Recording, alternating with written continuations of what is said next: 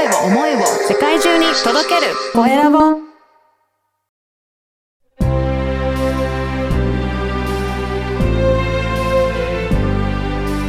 経営者の志。こんにちは、コエラボの岡田です。今回は、えー職務分析、職務改善のコンサルタント、小林、えー、ひろゆきさんにお話を伺いたいと思います。小林さん、よろしくお願いいたします。よろしくお願いします。まずは自己紹介からお願いいたします。はい、えー、職務分析、職務改善のコンサルタント、実はあの社会保険労務士の小林と申します。はい。今あの、私は企業のですね、いろんな仕事をうんについて、お仕事、職務についてのお分析、うん。まあ、職務調査、職務分析を通じて、はい。えーその会社の問題点を洗い出すう。ん。えーそういったことをを通じて、えーはい業務改善につなげる、そういったコンサルティングを行っております。この職務分析とかっていうのは、まずはどんなことを分析されていらっしゃるんですかね？はい。あの、まず現状のお仕事の流れですね。えーそれを詳しくお聞きして、はい。えーそのお仕事をするためのお知識、技能、うんそれからどのぐらいの時間かかってやっているのかとか、うんえーそのお仕事の難易度ですね。えーそういったことをお客観的に分析していく。で、そこで、うんはい、そこで、えー伴って行っ出てくるようなリスクですね。よく行われてる、あの、よく出てくるようなミスを発見なるほど。ううんん、うんそういったことを分析して、えー洗い出していくということを行っています。これ、そういった分析をして洗い出していくと、そこからは次どんな感じになっていくんですかね？はい。あの、例えばその作業を進めていく過程で問題の箇所があれば、それを改善するためうんの作業をお付け加えたり、逆にこう、複数の人が、うん。ああの、分けて行われている人を一人の人が通じて行った方がもっと効率が上がるんじゃないかとかあ、の、いわゆる、あの、古い言葉でですね、職務再設計という言葉がうんうん。あるんですけど、効率よく仕事を進めるためにもう一回ちょっと流れを改善していきます。あの、設計し直していきましょうと。いううん。ことにつなげていきます。へえ、あの、あの、社会保険労務士さんっていうと、ちょっと私、今までのろ社会保険労務士さんとイメージが違ったんですけど、はい。なんかそういったことをメインにやられてる、なんか理由はあるんですかね？はい。えっと、もともと私、あの、人事評価制度にすごく関心があって、はい。えー開業当初の頃、自分であの人事評価についての勉強をしようと思いまして、ある先生について教わったんですが、まあ、あの、お名前出してもいいんですけど、うんあの、有名な方ですね、えーついて教わったんですが、その方が提唱していたものが、いわゆるあの職務給という、はい。職務強化基準でのお人事評価制度。うん、うん。で、最初につあの教わった先生がその先生だったので、うん私はそれが当たり前だと思っていたんですけど、はい。いざ社労士になってみると、世の中で、えー行われているのは全部職能給で、はい。職務給というのはあまりないというはい。うことが現実に。これちょっと詳しく教えていただくと、職務給と職職能給ってどどういうふうに違うんですかね？あの、職能給っていうのは、いわゆる人を基準にし、はい。人のお特性だったり、能力、そういったものを基準にして賃金を決めて評価をしていく。あの、職務給っていうのは、仕事のお難易度っていうんですか、うん。仕事そのものを評価して、仕事に対して価値を決める。なるほど。うん。で、うん。この仕事をする人には、だから、こう、この金額。はまあ、海外ではもうし、あの、この職務給が当たり前。うん。うん。になっていると。じゃあ、実は日本はまだ、まだまだ、今までは、そういったのは少なかったっていうことですね。そうですね、少ないし。うん。うん。じゃあ、そこの部分をいろいろ、えー変えていこうで、まあ、人事評価制度に興味があって、そのあたりを力をえ入れてらっしゃるってことえええですかね。そうですね。あの、職務給を導入しようと思うと、その仕事を分析しないといけないんですよ。はいはいで、そこで、まあ、しまあ、いわゆる職務分析っていうことに入っていうんって、で、それをこう、どう改善していくかっていうことを企業でコンサルティングうんをしていくとういうんことになっていったんですけど、あの、結局あの、そのことだけが、そのことだけでもかなり価値があるっていうことええが実際にやってみると分かってきまして、はい。人事評価をしなくても職務分析、職務改善するだけで、はい。随分会社が変わってしまったとと いうことを何社か経験したものですから。うん。これ、職務分析すると、どういうふうに会社変わっていかれるんですかね？えっと、職務分析をするために、まずいろんな方からいろいろ仕事の流れとか、今どういう仕事をしてるかってお聞きして、でそこでどういうミスが多く発生するとか、あの、営業であればどういうところで営業していて問題が発生するとか、競合に負けてしまうとか、そういったことをどんどんこう、見えてくるわけですね。はい。であの、で、じゃあ、その時、まあ、あの、そこでじゃあ、よく成績の上の、あの、成績が上位の人の話を聞いてみると、えっと、まあ、ここではこういう知識が必要で、こういう手法があってっていうことも一方ではまあ見えてくる。はい。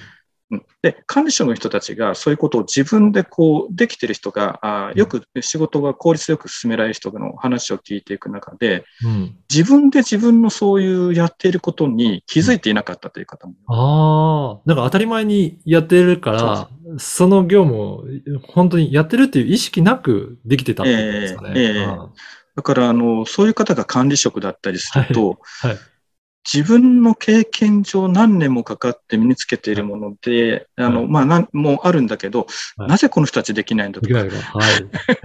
何度も感覚でやってるから、いいたものだから、こう、うまく伝えられなかった。うん、うん、うん。これ、職務分析をしていく中で、それをどんどんこう、あの、実際にやっている作業を順番に分析していくとですね、はい。ある管理職の方が私にですね、途中でですね、私が何、何も今までし部下に指導していなかったことがよくわかりました。へーであの、逆に分析をしていって、部下に何を伝えなきゃいけない、何をしなきゃいけないってことがやっと明らかになりました。そうなんですね。あ、この職務分析することに、そうやって業務に、仕事に対して向き合うことができるので、それで何をやっていくのかっていうのが、より明確になっていくっていうことなんですね。そうなんですよね。はあ。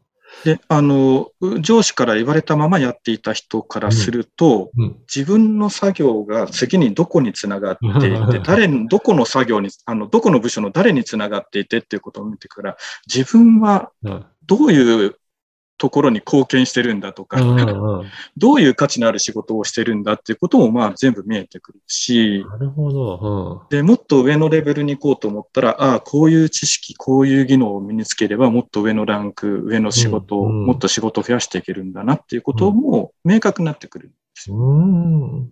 そういうことで。いや、でも、今のお話を聞いて、なかなかこの仕事について向き合って分析してやるのって、いろんはない。仕事がある中でやろうと思うと、え結構大変なんじゃないかなと思うんですけど、はい。いかがですかね？え大変。な大変。大変なんですけど、うん。あのーやっぱりこう、世の中で今、あの、いろいろ働き方改革とああ、ありまか、すね。あの、休暇を増やしましょう、休日を増やしましょう、うん残業を減らしましょうですけど、うん。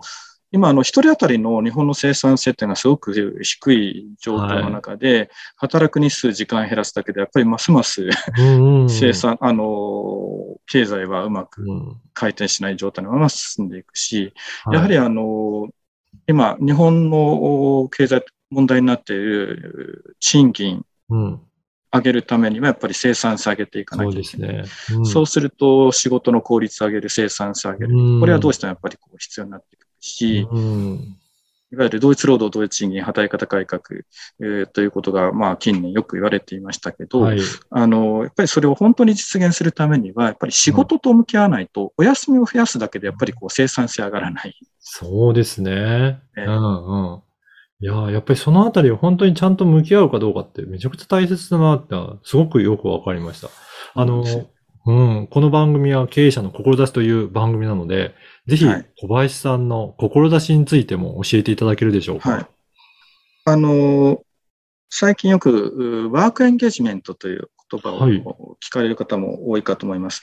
あの、ワークエンゲージメントっていろんな方がいろんな形で使われてるんですが、あの、いわゆる福利厚生ですとか、会社の居心地の良さあがひ非常にこう、クローズアップされていて、うん。肝心な仕事についての価値とか、どうあの自分がそこでキャリアを上げていくかということに、えー面と向かって向き合っているようなコンサルティングが、あの、増えてはきているんですが、まだまだちょっとこう少ないなっていうのを感じています。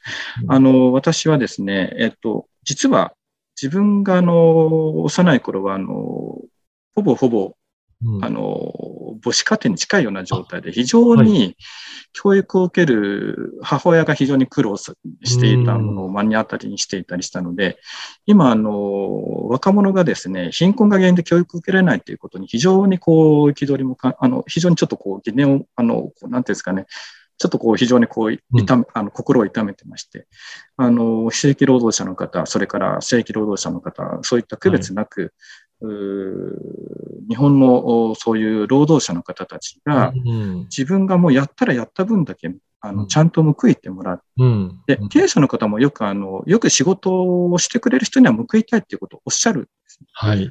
そのためにやっぱりこう、お仕事と、面と向か、あの、と向き合って、ぶあの、分析をし、それを改善し、業務改善につなげていく、決生産につなげていくっていうことを、これがもう日本の世の中を良くする、うん。あの、若者未来につながっていく、あの、うんえーそういったことに、えーつながるんじゃないかということで自分の今やってる仕事に対して、こう、こう、誇りも持っております。はいなので、ぜひ一度、あの、ちょっと話をしてみたいなという方、うんぜひうん ご連絡いただければなと思っています。そうですね。いや、今日のお話を聞いて、もう日本の成長のためにもすめちゃくちゃ大切なことだし、本当仕事に向き合うっていうことって、あの、本当業績を上げるためには必須な考え方なんだなっていうのがすごくよくわかりました。ぜひ、あの、このポッドキャストの説明欄に、えー小林さんの会社のホームページの URL を掲載させていただきますので、そこからお問い合わせいただいて、えー無料の個別相談とかもあるんですかね？はい。はい。受け付けているみたいなので、ぜひそこからお申し込みいただければなと思います。はい。本日は職務分析、職務改善のコンサルタント、小林博之さんにお話を伺いました。小林さん、どうもありがとうございました。はい。ありがとうございました。